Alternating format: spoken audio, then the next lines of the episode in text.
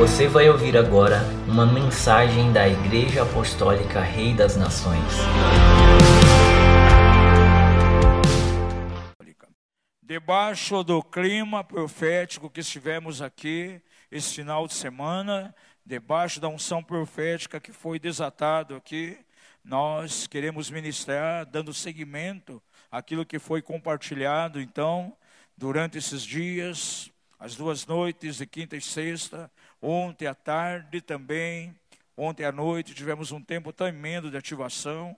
Foram temas dentro de uma linha muito profética e nós queremos seguir o mover da nuvem e vamos dar seguimento. Vamos ministrar algo ao teu coração e eu creio que é muito importante para essa casa aqui, porque vai apontar para um lado muito prático, algo que o Senhor espera de você pelo menos aqueles que estão aliançados aqui com a casa, com a IRN. E eu quero pedir a você que abra lá em Êxodo capítulo 30. Vamos ler versos de 1 a 10.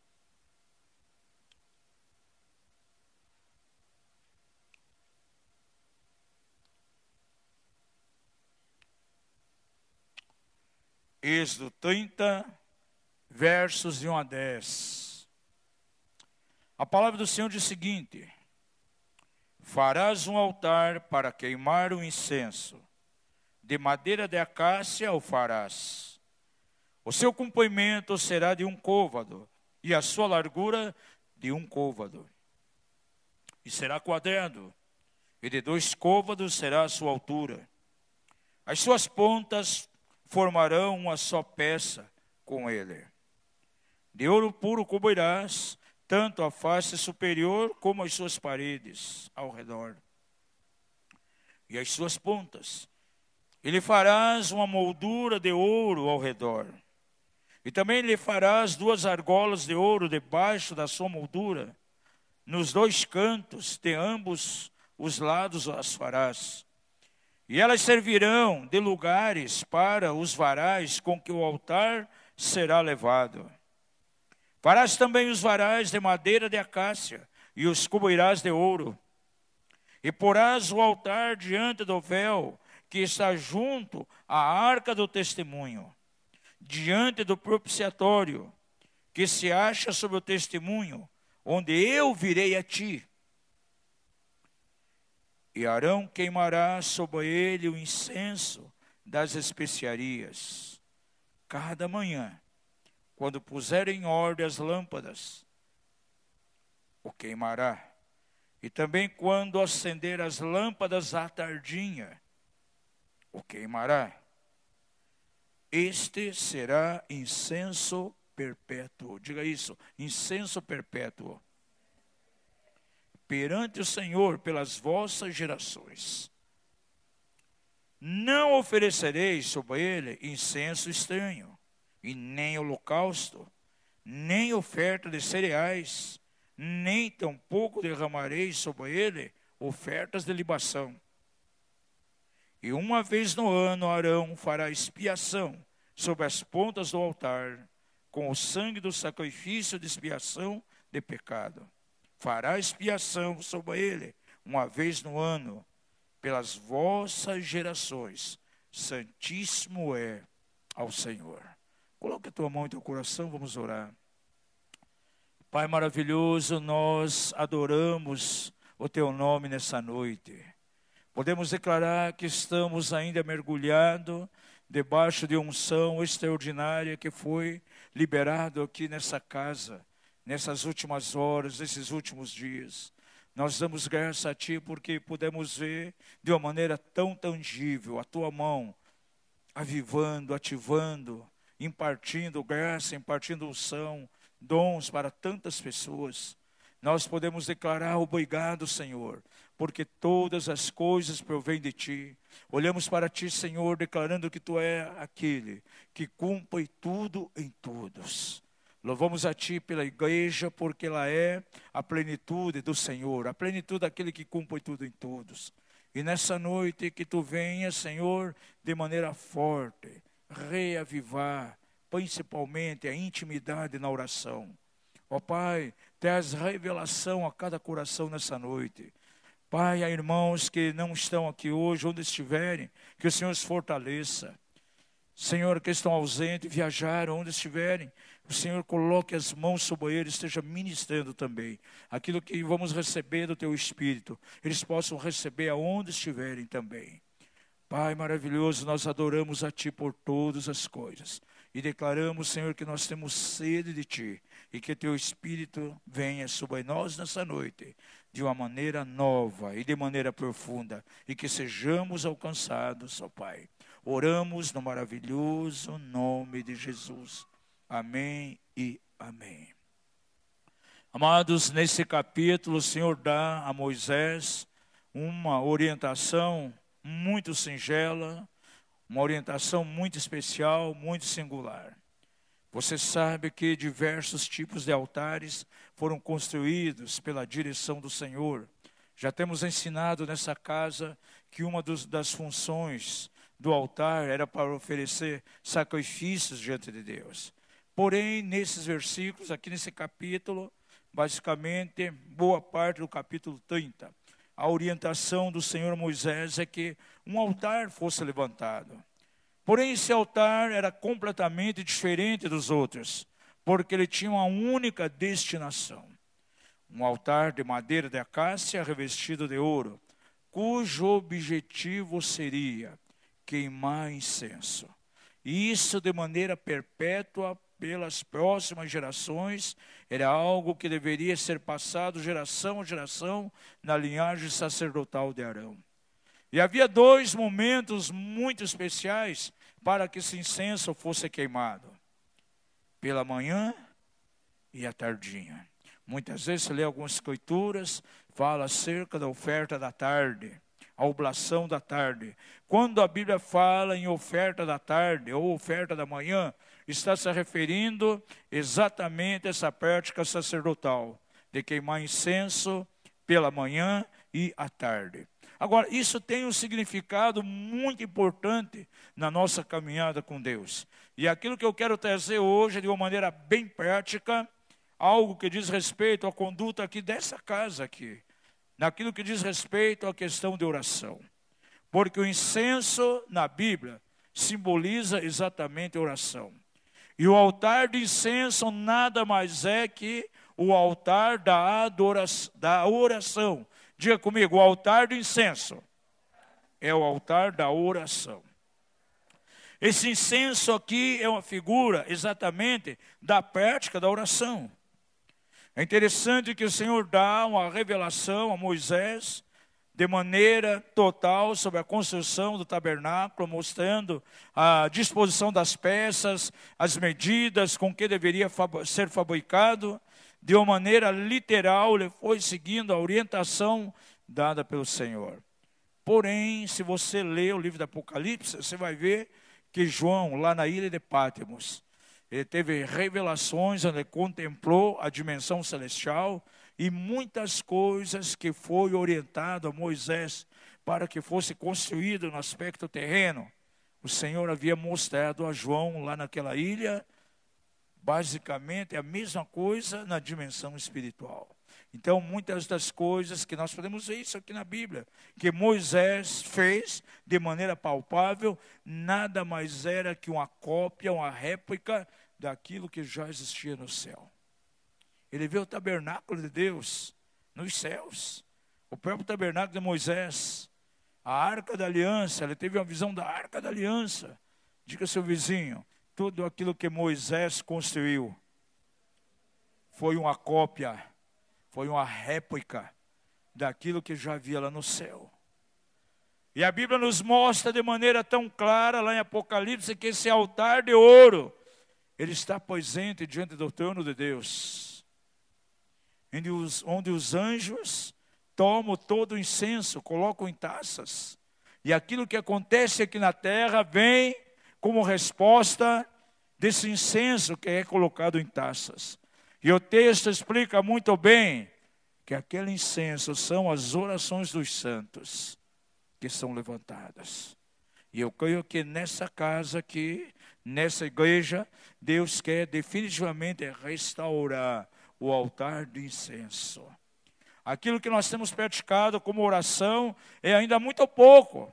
Eu creio que o Senhor quer impulsionar essa casa, impulsionar você a uma experiência prática e longa de oração. Nós já temos aqui semanalmente a reunião de segunda-feira. Deus tem feito coisas tremendas. Tem vindo respostas maravilhosas. É o altar do incenso sendo levantado a cada segunda-feira aqui. Tem o grupo das mulheres aqui, o grupo das guerreiras, pela rede social, pelo WhatsApp. Os pedidos de oração são colocados ali, há uma intercessão sendo levantada, incenso sendo levantado. Isso é um aspecto, mas eu creio que ainda é pouco em relação à experiência de oração que devemos que ter aqui como casa apostólica. Precisamos levantar o altar de incenso aqui no nosso meio. E eu creio que o Senhor nos desafia a uma experiência prática de oração. E eu pergunto: quanto tempo no dia você tem separado para oração? Quanto tempo você tem usado para queimar incenso diante do Senhor? Eu e minha esposa já tomamos um hábito já há muito tempo de orar logo pela manhã. Na maioria dos dias é a primeira coisa que nós fazemos. E tem dias que acabamos prolongando e vai até bem além daquilo que a gente imaginava. Não é uma hora, uma hora e meia. Tem dias que a gente vai até 10, 11 horas quase. Diga ao seu vizinho, você precisa levantar o altar da oração. Esse altar aqui era muito especial e nos chama a atenção, versos 7 e 8. E diz aqui: Arão, o sacerdote, o sumo sacerdote, queimará sobre ele o incenso das especiarias cada manhã. Quando puser em ordem as lâmpadas, o queimará. E também quando acender as lâmpadas à tardinha, o queimarás. Pois será incenso perpétuo perante o Senhor pelas vossas gerações. Incenso perpétuo. Agora veja, verso 6 diz que esse altar de incenso, ele seria colocado num lugar muito especial. E porás o altar diante do véu, que está junto à arca do testemunho. Que véu esse? Era exatamente o véu que separava o lugar santo, onde todos os sacerdotes ministravam, separava o lugar santo do lugar santíssimo, onde o sumo sacerdote ministrava. Porás o altar diante do véu que está junto à arca do testemunho, diante do propiciatório que se acha sobre o testemunho, onde eu virei a ti. Gente, aonde o Senhor viria?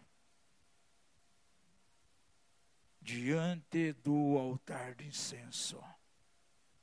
Você não consegue imaginar o nível de presença de Deus que pode vir nos momentos de oração. Sabe, amados, a nós que movemos dentro do ministério apostólico, isso está no coração de todos os apóstolos. Uma das coisas que nos preocupa muitas vezes é ver como os filhos de Deus encaram a oração. Para muitos é algo completamente mecânico. Parece que a oração é simplesmente um monólogo. É um tipo de lista de supermercado que é colocado diante de Deus, ah, eu quero isso, eu preciso disso, disso, disso, pronto. Não, a oração envolve um relacionamento, uma comunhão. É tremendo ver que Abraão, ele saía pela manhã, e a Bíblia diz que ele ia invocar o nome do Senhor.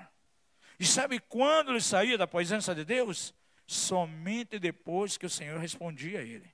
Se você ler lá em Gênesis, que ele ia diante do Senhor, clamava, invocava, orava ao Senhor, esperava que o Senhor viesse. E quando o Senhor vinha, ele tinha comunhão com Deus, então, depois ele ia lá para outros lugares fazer outras coisas. Isso é muito importante. Diga ao seu vizinho, oração envolve comunhão, é um relacionamento. E é tratado de uma maneira, amados, como algo completamente corriqueiro, tão frívolo e orações que são levantadas de uma maneira mecânica. Tem irmãos que oram só na hora da refeição. Oração que não leva nem um minuto. Nós precisamos aprender a ciência, a prática da oração, gente, porque é ela que vai mover. Deus deu a nós um ministério tremendo. Diga comigo, eu sou um sacerdote. Apocalipse 1, já nos primeiros versículos, assim que o Senhor, pelo sangue de Jesus, nos fez reis e sacerdotes. Agora, como eu posso exercer o meu sacerdócio? Deus está procurando sacerdote nesses dias. E a Bíblia diz que eu e você somos sacerdotes. E como sacerdote, a nossa principal função é queimar incenso. Diga ao seu vizinho, você como sacerdote, a tua principal função é queimar incenso. O altar de incenso era totalmente diferente do altar de bronze.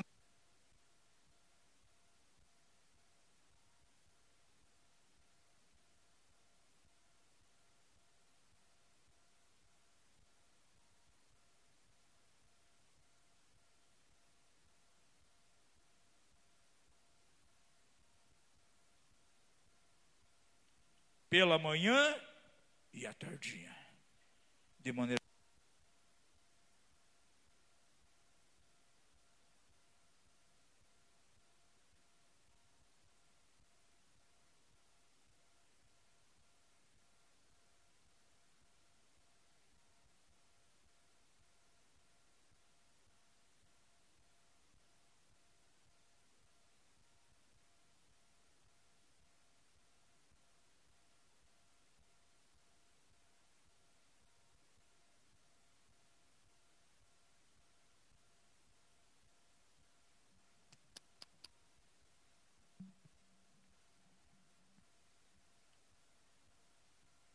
Quantas orações são mais orações egoísticas voltadas para a gente mesmo, na é verdade, do que uma visão de reino.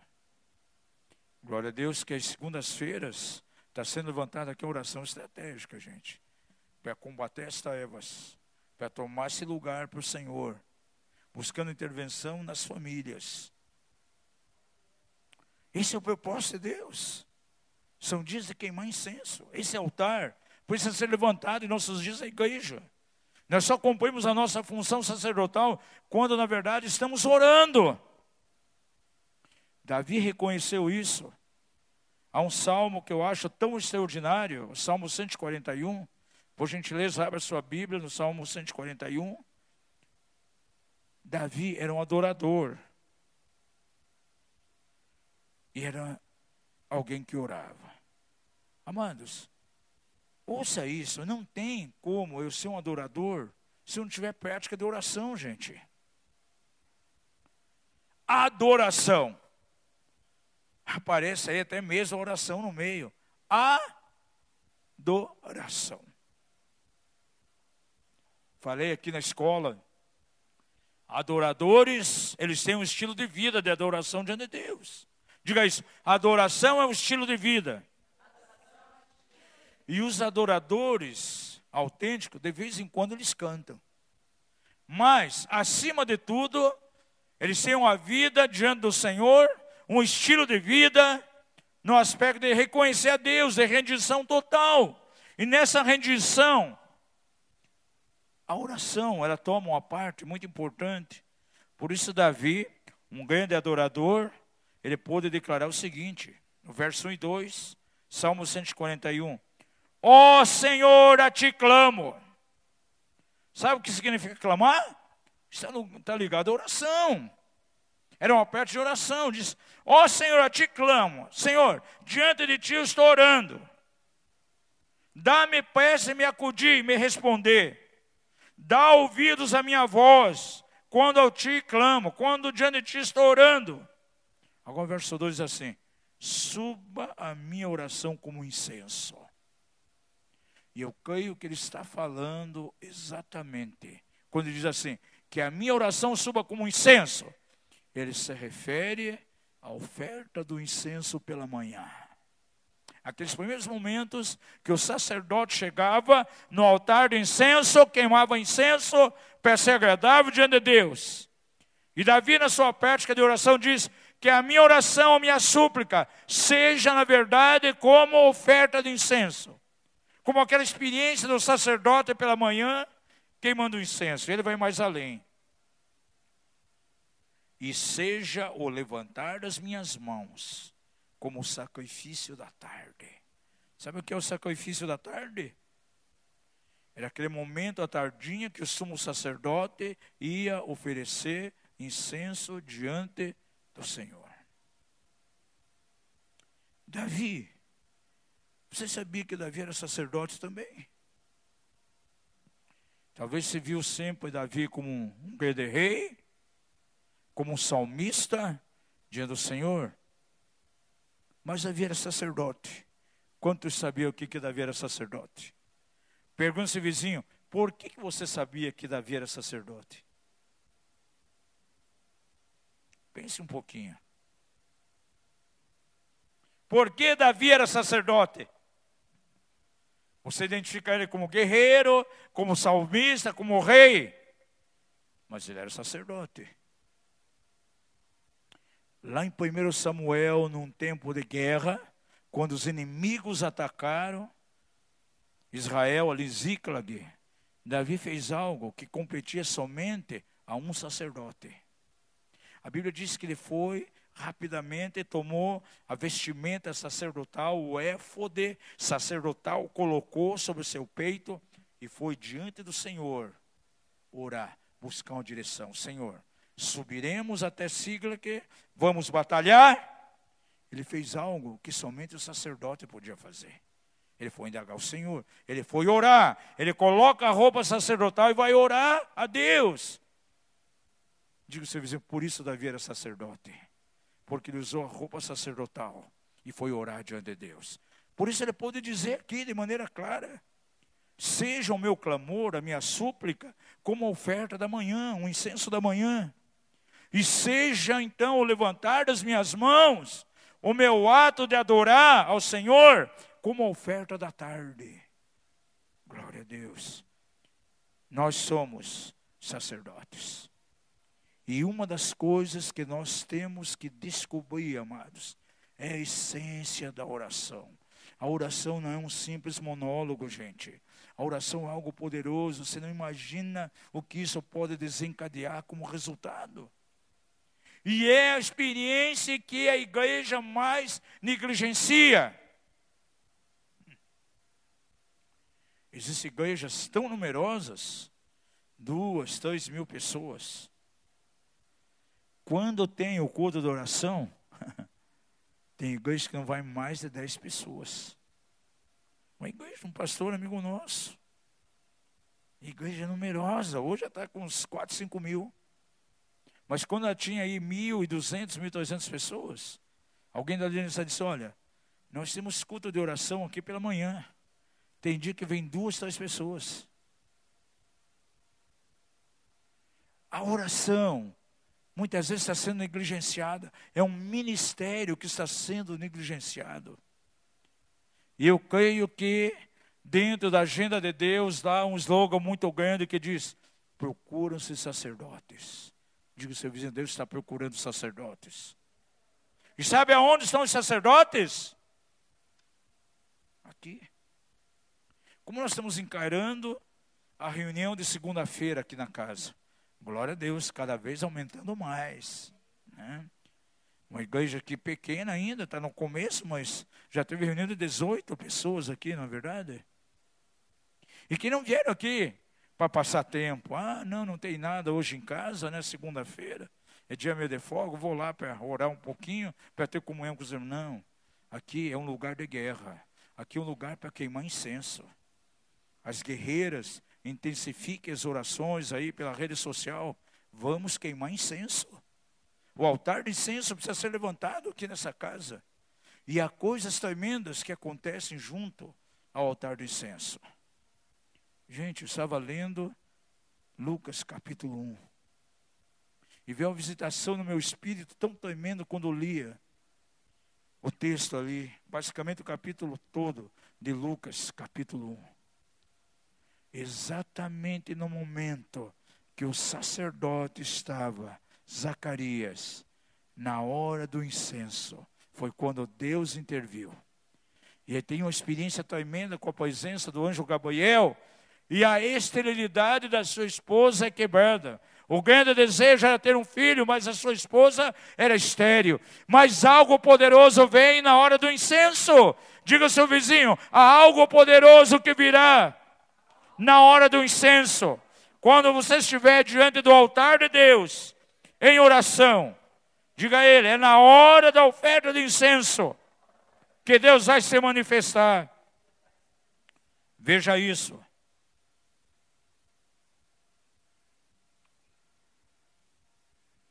Verso 5 do capítulo 1 de Lucas. Houve nos dias de Herodes, rei da Judéia, um sacerdote chamado Zacarias. Como sacerdote, qual era a sua função? Queimar incenso pela manhã e à tardinha. Agora veja o que acontece. Ele era da turma de Abias, e a sua mulher descendente de Arão, e chamava-se Isabel. Isabel vinha de uma linhagem sacerdotal, descendente de Arão. E ambos, aleluia, eram justos diante de Deus. E andavam irrepreensíveis em todos os mandamentos e preceitos do Senhor. Mas não tinham filhos, porque Isabel era estéril. Diga isso, Isabel era estéril. E ambos eram avançados em idade. Já tinha passado a idade de gerar. Já tinha passado a idade da reprodução. Ora, estando ele a exercer as funções sacerdotais perante Deus, na ordem da sua turma. Agora eu pergunto: que função sacerdotal ele estava desempenhando? O que, que você acha que Zacarias estava fazendo como sacerdote? Lógico, queimando incenso. E nos dias aqui que competia então a sua turma, no seu turno, pela manhã ele queimava incenso e à tardia também. Segundo, verso 9, segundo o costume do sacerdócio e coube por sorte entrar no santuário do Senhor. Para fazer o quê? Oferecer incenso. Seu vizinho, você tem entrado no santuário de Deus? Para oferecer incenso? Para orar? Como falou minha esposa, tem muitos crentes, eles têm mais uma vida de pátio do que uma vida de lugar santíssimo. E toda a multidão do povo fazia o quê? Na parte de fora orava. E que hora era aquela? A hora do incenso. Aqui não especifica que momento que era, não está de maneira específica. Poderia ser pela manhã ou pela tarde.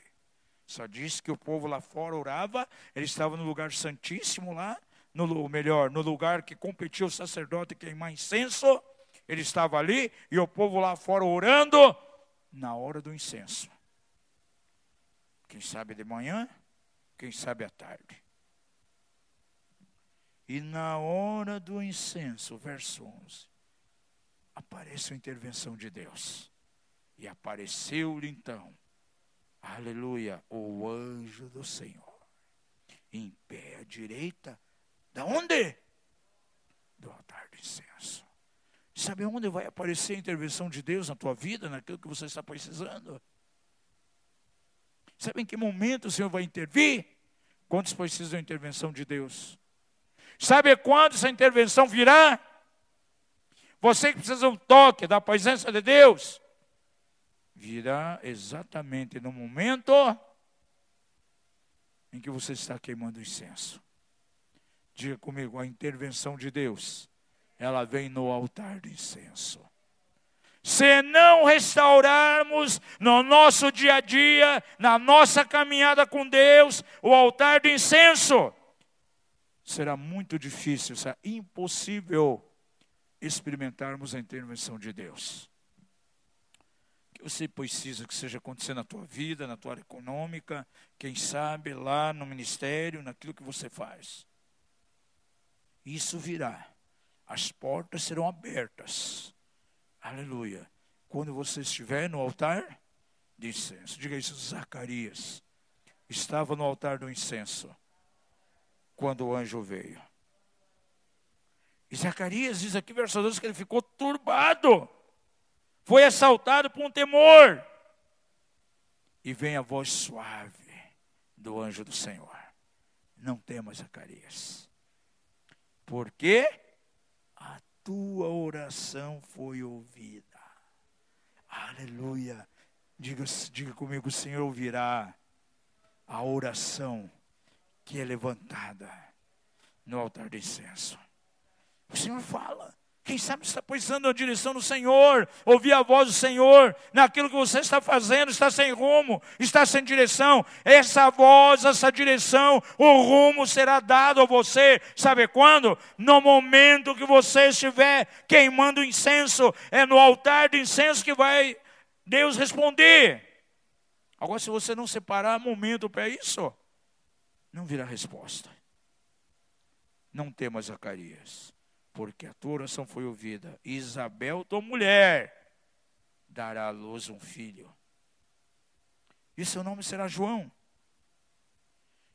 E terás alegria e regozijo, e muitos vão se alegrar com o seu nascimento. Aqui já faz uma promessa tremenda, porque ele será grande diante do Senhor, não beberá vinho nem bebida forte, será cheio do Espírito Santo desde o ventre da mãe e foi cheio do Espírito no ventre. Porque o dia que Isabel recebe a visita de Maria e ela libera uma palavra de saudação, diz no capítulo 2 que João Batista foi cheio do Espírito Santo e pulou aonde? Lá no ventre da sua mãe.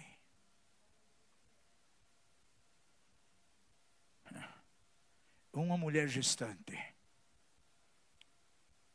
Se ela queima incenso, se ela tem ouvido oração, ela pode sentir constantemente o mover do bebê lá no seu ventre. Como é que está aí, Fernanda? Tem sentido mover da Amanda aí no, no ventre? Está pulando? Quando queima bastante, glória a Deus. É sinal que está queimando incenso, está orando. É possível que uma gestante sinta os movimentos de uma criança lá no seu ventre, sendo cheia do Espírito Santo, quando ela tem uma vida de oração. Em quantos momentos, em alguns lugares, estamos pregando e levantamos momentos de oração e clamor.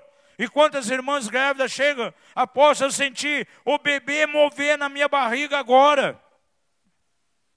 Lá em Recife foi tão forte que a filha de uma pastor não conseguiu ficar nem em pé.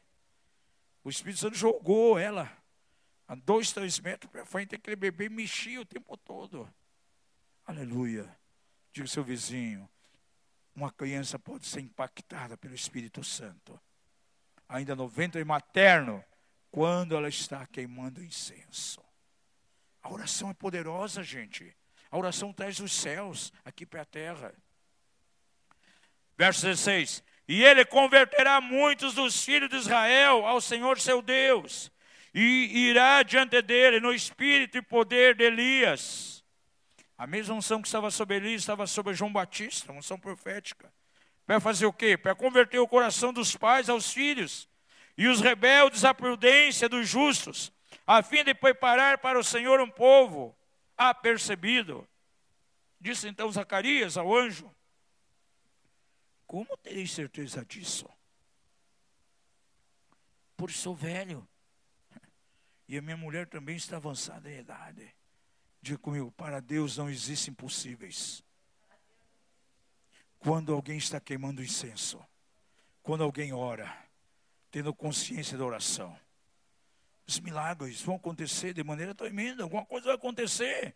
Porque Deus não está limitado às nossas limitações. Ao que ele respondeu o anjo: Eu sou Gabriel, que assisto diante de Deus, e eu fui enviado para te falar, te dar boas novas. Ah, é? Já que você não caiu, você vai ficar mudo.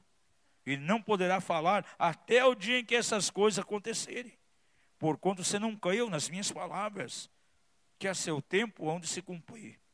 E o povo estava esperando Zacarias, e se admirava da sua demora no santuário.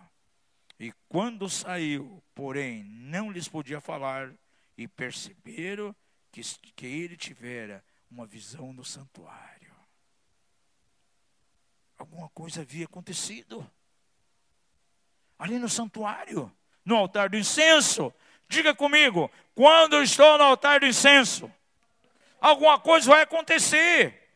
E os outros vão saber o que aconteceu ali. Ele saiu daquele lugar, estava tão diferente, que nem falava mais, estava mudo. Opa, alguma coisa aconteceu ali na hora do incenso. Houve uma intervenção divina tão grande, por isso ele está assim. Amados, há uma intervenção de Deus quando oramos. Os céus se abrem e Deus vem e alguma coisa vai acontecer. A oração, ela liga a terra com os céus e alguma coisa vai acontecer. Quando a igreja ora, quando a igreja queima incenso, esse incenso sobe e os céus descem. Diga comigo, eu preciso ter a presença dos céus no meu dia a dia. Agora, como nós vamos experimentar isso? É com o queimar do incenso. Aí diz aqui, verso 23: E terminados os dias do seu ministério, voltou para casa. E depois desses dias, Isabel, aleluia, sua mulher, concebeu. E por cinco meses se ocultou, dizendo: Assim me fez o Senhor nos dias em que atentou para mim, a fim de acabar com o meu próprio, ou seja, a minha vergonha. Porque a mulher estéril era vergonha, era o próprio. Era como uma maldição. Agora, quando há a presença de Deus, toda esterilidade é quebrada. Quem sabe você tem experimentado aí tempos de esterilidade. Por gentileza, vá lá no YouTube, veja a nossa mensagem lá, quebrando a atuação do espírito de esterilidade. Porque há crentes que vivem na esterilidade. Agora, o altar do incenso traz a quebra da esterilidade. A tua vida de oração pode quebrar a esterilidade da tua vida espiritual, na tua vida econômica e ainda a esterilidade orgânica. Há mulheres que não conseguem ter filhos. E mediante oração, algo tremendo acontece. O Senhor intervém naquele evento e naquela amada e ela começa a gerar filhos. Porque a Bíblia declara lá no Salmo 68 que o Senhor pode abrir amado daquela que é estéril e ela vai ser alega e mãe de filhos. Quantas mulheres estéreis aqui na Bíblia foi quebrado a esterilidade. E depois do primeiro veio uma carrada de filhos. Ana, por exemplo, é estéreo. Ela teve Samuel. Ah, teve Samuel, glória a Deus. Mas se você ler a Bíblia, você vai ver que houve mais filhos depois. Vem uma carrada. Tem algumas mulheres que vão ter que até orar, pedir, opa, fé é chamada aí, Senhor. Já chega. Diga o seu vizinho, Deus pode quebrar a esterilidade. No momento do incenso. Diga assim, no momento da oferta da manhã. Ou da oferta da tarde. Vamos abrir livro do Apocalipse. Dois passagens vamos ver nesse livro aqui. Primeiro, no capítulo 1.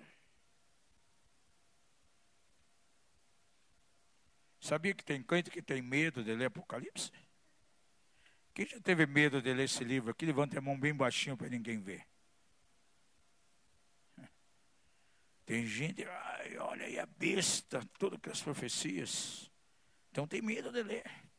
Tem pastor você não pode ler Apocalipse, senão você vai ficar louco. Eu já vi irmãos que ficaram tantando lendo Apocalipse, gente. Teve um camarada conhecido nosso, se fechou no quarto e começou a estudar Apocalipse. Mas sem revelação, ficou doido. Não dizia nada com nada, coisa com coisa. Agora, livro do Apocalipse é simples, gente. Você sabe qual é a finalidade do livro do Apocalipse? Por que, que ele está na Bíblia aqui? Não é para provocar medo. Não é para fazer com que aquele que está desviado venha correndinho para Jesus de medo. Não. Esse livro tem uma finalidade importante. E que já está aí no capítulo 1, verso 1. O que, que diz aí, Tere?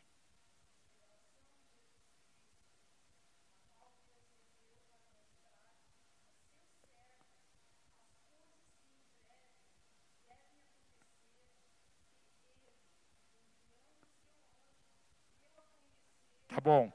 Revelação de Jesus Cristo. O livro do Apocalipse não é para trazer medo, não é para trazer terror, não é para levar ninguém a ficar doido. É para trazer revelação de Jesus Cristo. Essa é a maior finalidade. Se você ler os 22 capítulos com os olhos do Espírito, você vai encontrar de maneira forte a presença de Jesus. Isso vai te levar a uma comunhão com Deus, uma comunhão com o Filho de Deus extraordinária. Diga isso. Objetivo do livro do Apocalipse é trazer a revelação do Senhor Jesus, do Senhor Jesus Cristo. O próprio nome Apocalipse, o que, que significa? Revelação. Revelação de quem? Do anticristo, da besta? Não de Jesus. E podemos encontrar Jesus através desse livro. Agora vamos ver algumas passagens aqui. Primeiramente, vamos lá para o capítulo 1.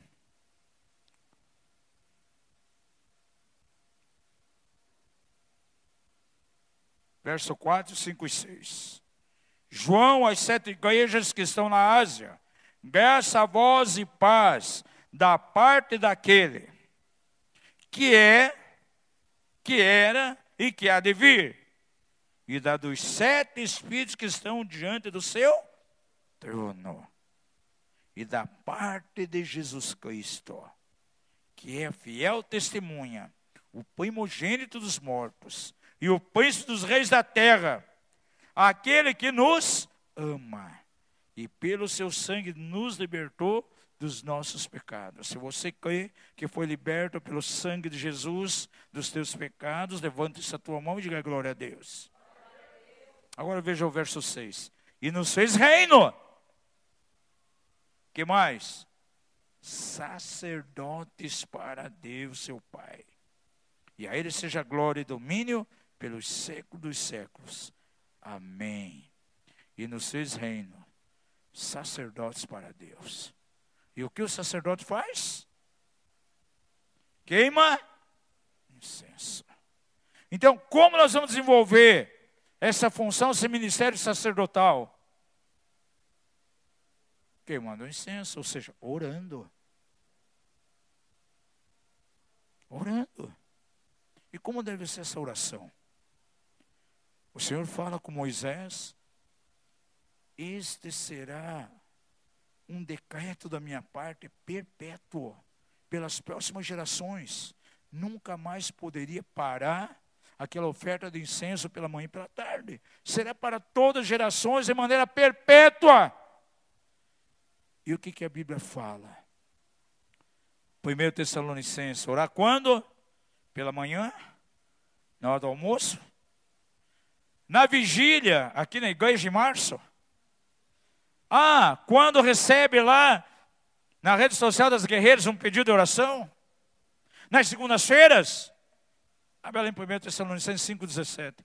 Você vai ver quando que você tem que queimar incenso. Aí diz, orai sem cessar. Então é sempre. O Senhor fala com Moisés: Isto será um estatuto perpétuo todas as manhãs, diariamente, todas as tardes, sacerdote queimando incenso no altar de ouro. Aquele altar de madeira de acácia revestido de ouro. Não vai colocar nenhum oferta de cereal, não vai colocar sangue de animal nenhum aí, não vai oferecer nenhum animal em holocausto somente uma vez por ano, vai pegar o sangue do animal e vai fazer uma purificação ali, porém não vai oferecer esse sangue no altar. Diga comigo, levanta a tua mão e diga: a minha oração tem que ser algo contínuo, orar sem cessar. Jesus, naquela parábola daquele juiz iníquo, lá em Lucas 18, o que Jesus estava querendo ensinar com aquela parábola? Já no verso 1 diz assim: Jesus quis ensinar os seus discípulos o dever de orar sempre e nunca desfalecer. Abra sua Bíblia, Lucas, capítulo 18, e veja o verso 1. Jesus ensinou os seus discípulos aí o quê? Uma parábola figurativa de uma viúva que clamava um juiz iníquo acerca do dever de orar sempre e nunca desfalecer. Quem sabe você tem desfalecido nas orações? Por que, que muitas vezes o inimigo, muitas vezes, ele prevalece? Porque a pessoa vai fraquejando, vai desanimando, vai perdendo as forças. Nós temos que tomar a oração em nossa direção como um dever. Ora sempre. Quantas pessoas já tiveram experiência aqui de estar passando por alguma situação? E você começa a orar. Parece que quanto mais você ora, pior vai ficando. E muitas vezes Deus está nos provando, gente. É nessa hora que eu não posso animar. Vou continuar queimando incenso. Diante de mim está o altar. Eu sou um sacerdote. O sacerdote levava lá no seu ombro o nome das, das doze tribos de Israel e colocava em oração diante de Deus. Eu vou levar a carga daquilo que eu estou passando, a situação da minha casa. Tem mães que têm filhos, muitas vezes, estão nas drogas, desviados do caminho do Senhor. Ela começa a orar, depois de dois, três meses ela desiste. Para de queimar incenso. O altar do incenso já não está na casa dela mais. E sabe quem prevalece? O diabo. Gente, se você persistir em oração, no altar da oração, é na hora da oferta de incenso que Deus vai intervir, como veio aqui na direção de Zacarias. Eu nunca esqueço aquela idosa já,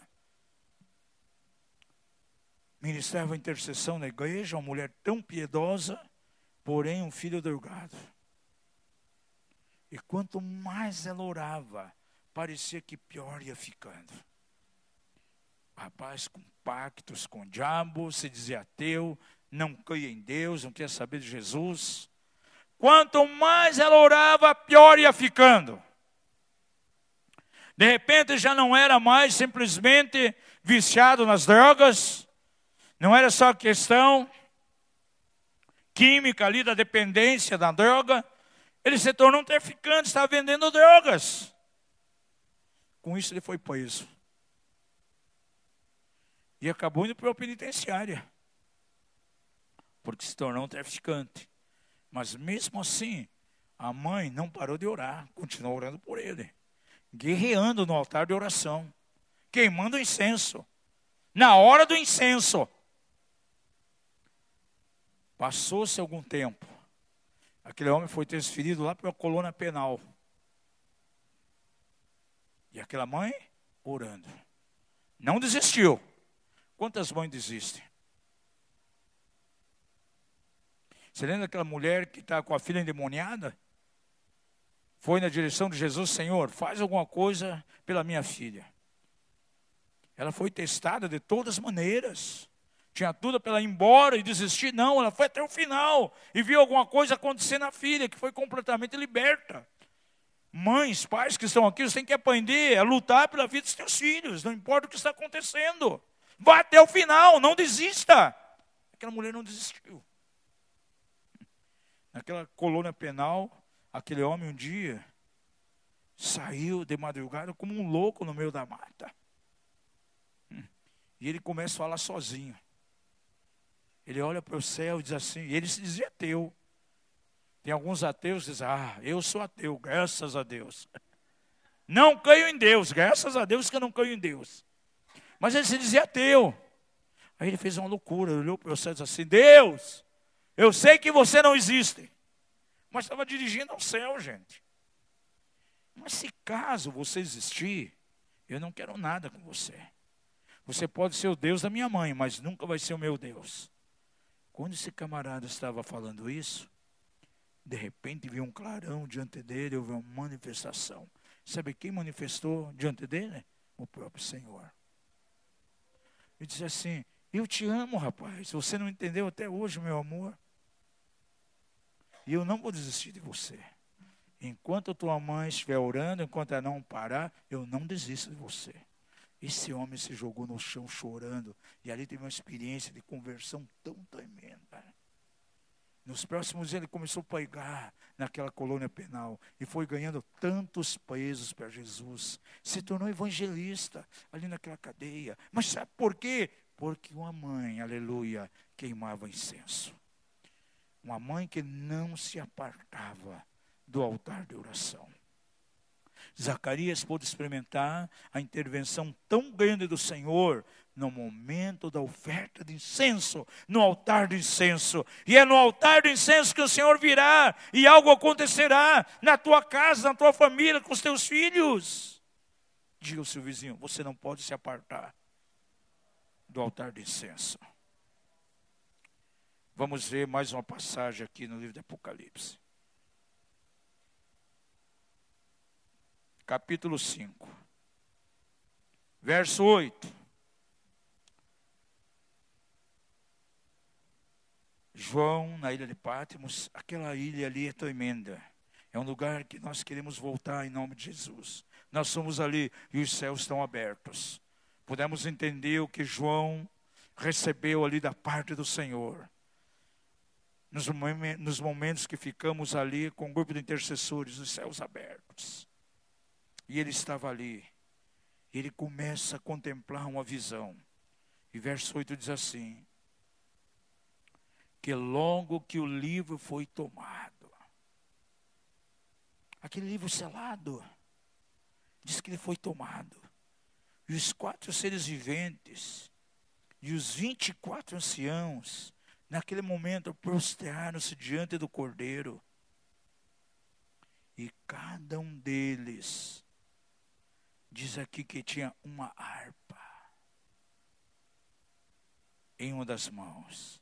E tinha também o quê? Taças de ouro, cheias de incenso, que são as orações dos santos. E cantavam um cântico novo, dizendo: Dignos é de tomar o livro e de abolir os seus selos, porque foste morto com teu sangue, confesso para Deus, os homens de toda a tribo, língua, povo e nação. Harpas e taças. Harpa fala de louvor, adoração. Taças, lugar para incenso, orações. Há uma combinação insuperável, amados, entre adoração, intercessão e oração. escrevi um artigo uma vez lá. O Rony Chaves está publicando muita coisa sobre, sobre adoração. Eu contribuí lá com a matéria. A combinação insuperável que há entre a junção de adoração e oração. Aqui nós vemos as duas coisas, harpas e taças. Agora, essas taças estavam cheias de incenso, que são as orações dos santos. O Senhor libera anjos às segundas-feiras aqui, que vão tomando as orações de cada um dos que oram aqui. Vai tomando como incenso. E esse anjo leva aleluia, diante do trono de Deus. E esse incenso é colocado em taças. E sabe para onde vai voltar esse incenso? Vai voltar para a terra em forma do que? De respostas. É o que o texto declara aqui. Algo que acontece no céu tremendo quando a igreja ora. Quando você ora, quando está na tua casa ali com os teus joelhos dobrados, as tuas lágrimas estão sendo contadas diante de Deus. Como diz o salmista, ele diz assim: que o Senhor toma as nossas lágrimas e coloca onde? Dentro de um odre. Isaías 56 diz assim: que o Senhor toma as nossas lágrimas. Quando você tem chorado diante de Deus para que algo aconteça, as tuas lágrimas não são vãs. Diga o seu vizinho: as lágrimas que você tem derramado não é algo vão porque tem sido recebido diante do Senhor. E o salmista diz que ele coloca isso dentro de um odre e vai haver resposta. Vamos abrir nossa Bíblia no livro de Salmos.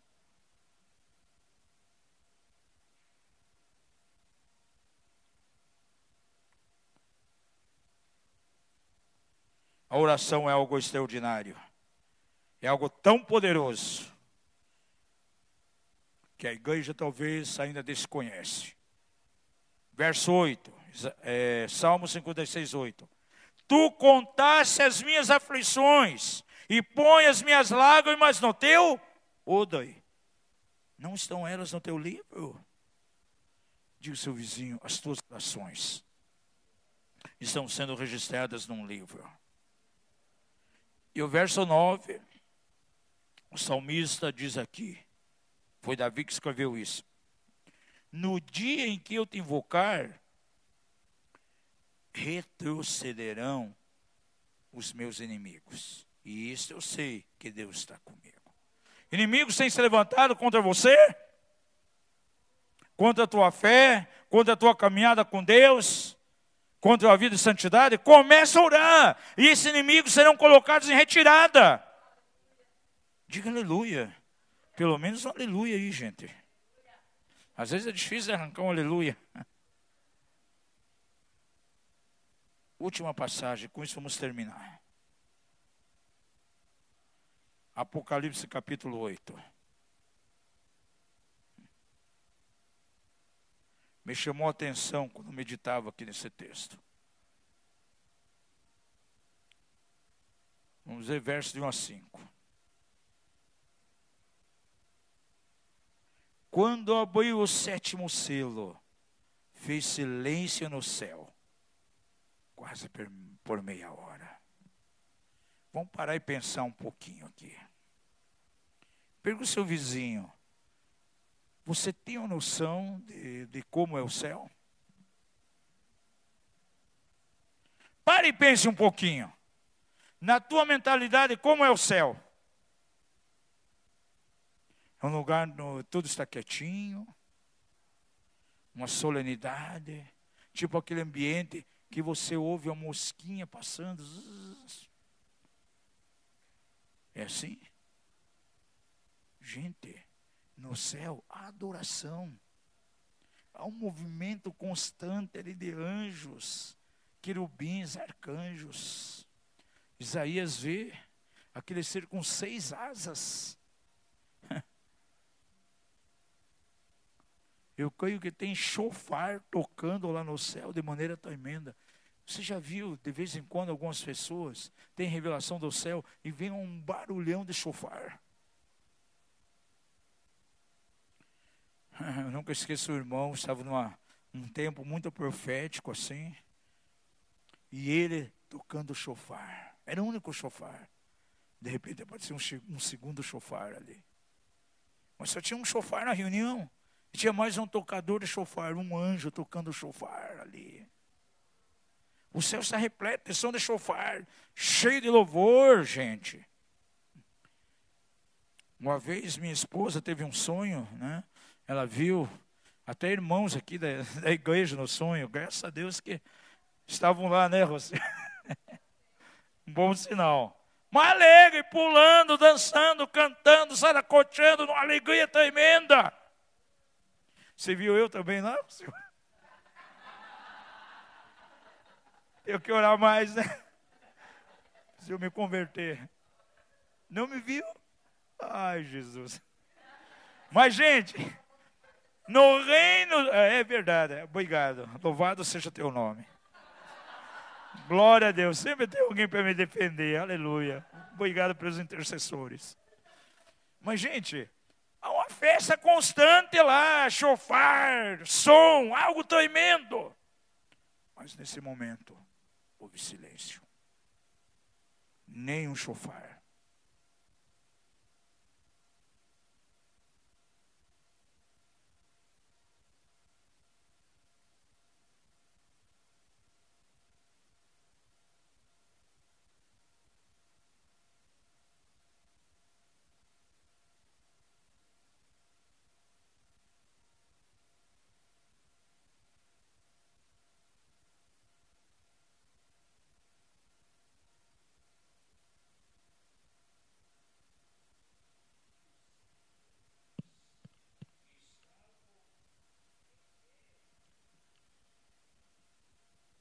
Diante de Deus.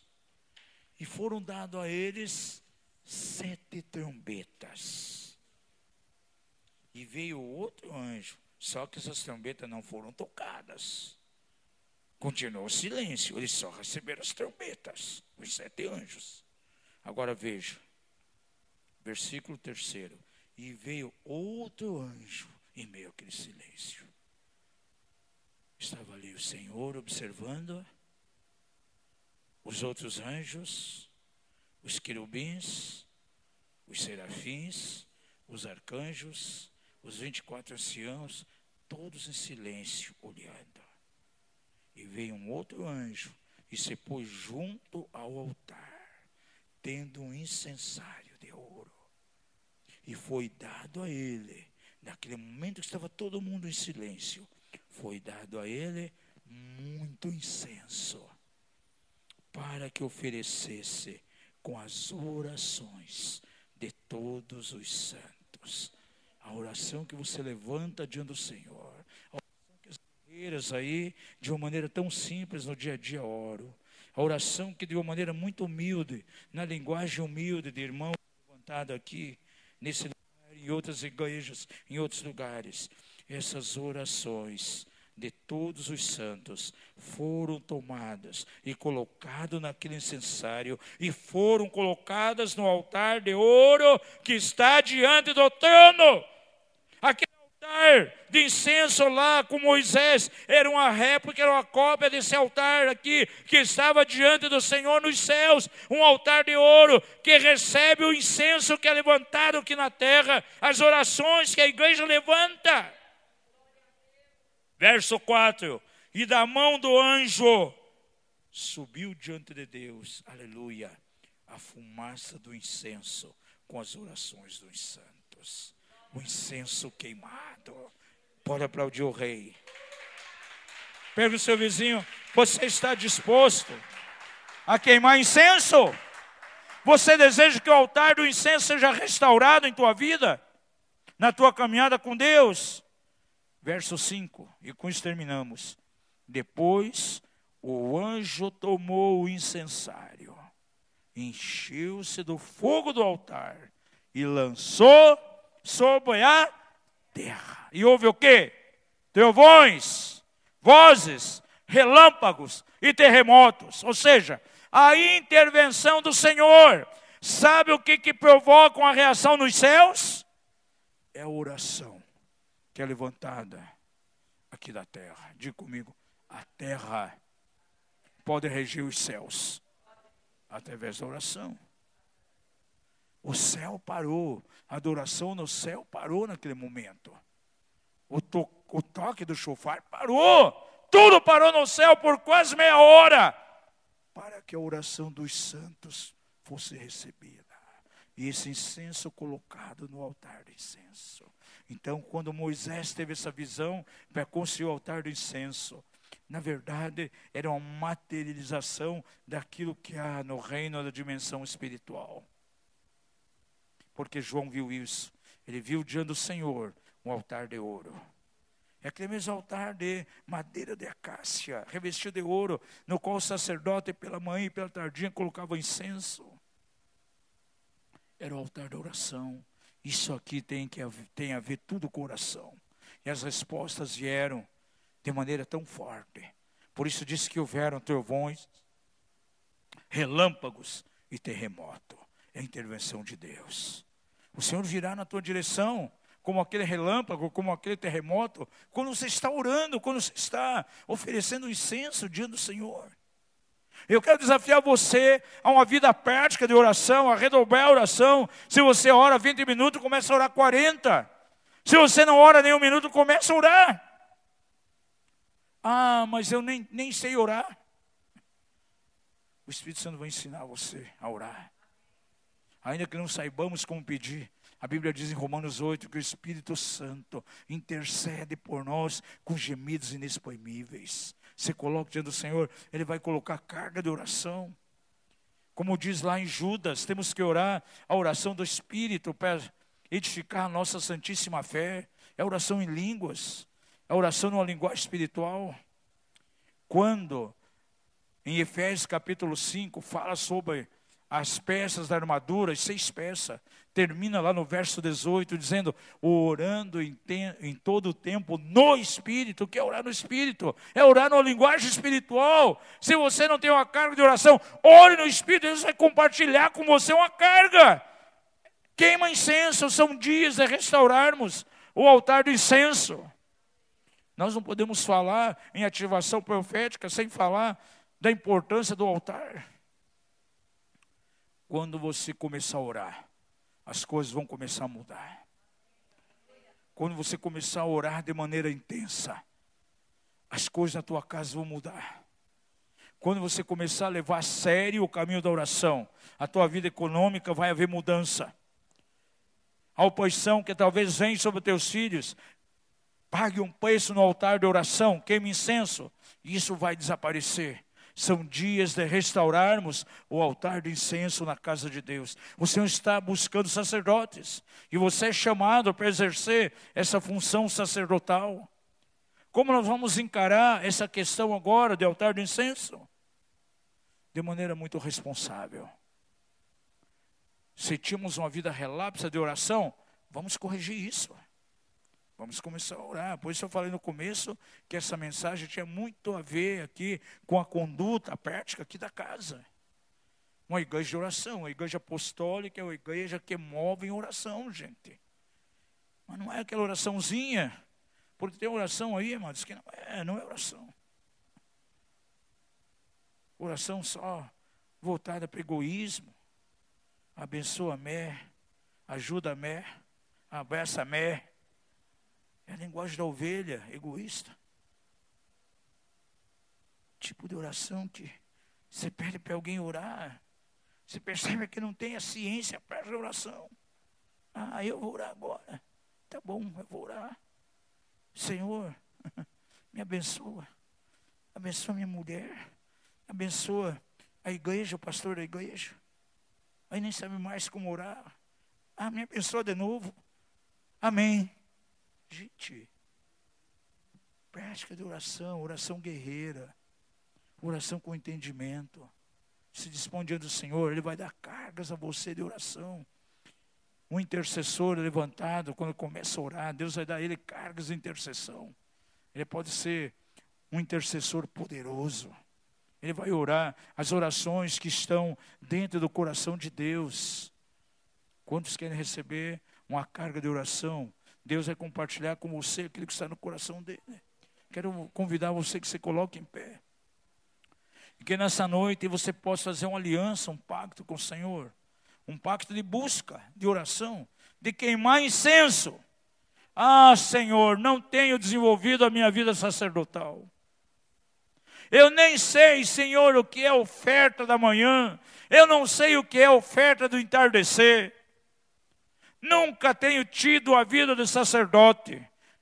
Eu quero desenvolver o meu sacerdócio a partir de hoje. Pai, eu quero ser um canal para fluir a intercessão, intercessão profética. Eu quero orar, eu quero vencer as coisas, oração. Menos murmuração, menos queixume, mais oração. E você pode fazer uma aliança com o Senhor nessa noite. Uma aliança para você conhecer o altar do incenso, para você ir até o altar do incenso, para você oferecer incenso todo momento, porque isso é algo perpétuo pelas gerações. Da mesma maneira que o Senhor veio, através de Gabriel, quebrou a esterilidade de Isabel, interviu na vida de Zacarias, Ele vai intervir na tua situação. E se você quer ter uma aliança com o Senhor de uma vida de oração nessa noite. Você possa sair do seu lugar e vir à frente, mas faça isso com consciência. Às vezes tem um receio porque a gente fala, a pessoa vem, de repente vira as costas, vai embora, no dia seguinte esqueceu o que ela veio fazer aqui. Ah, você veio ontem no altar, né? O que você veio ali na. Ah, sabe que eu não sei, até esqueci o que o pastor falou. Venha com consciência, gente. É tempo, na verdade, de levantar o altar e queimar incenso.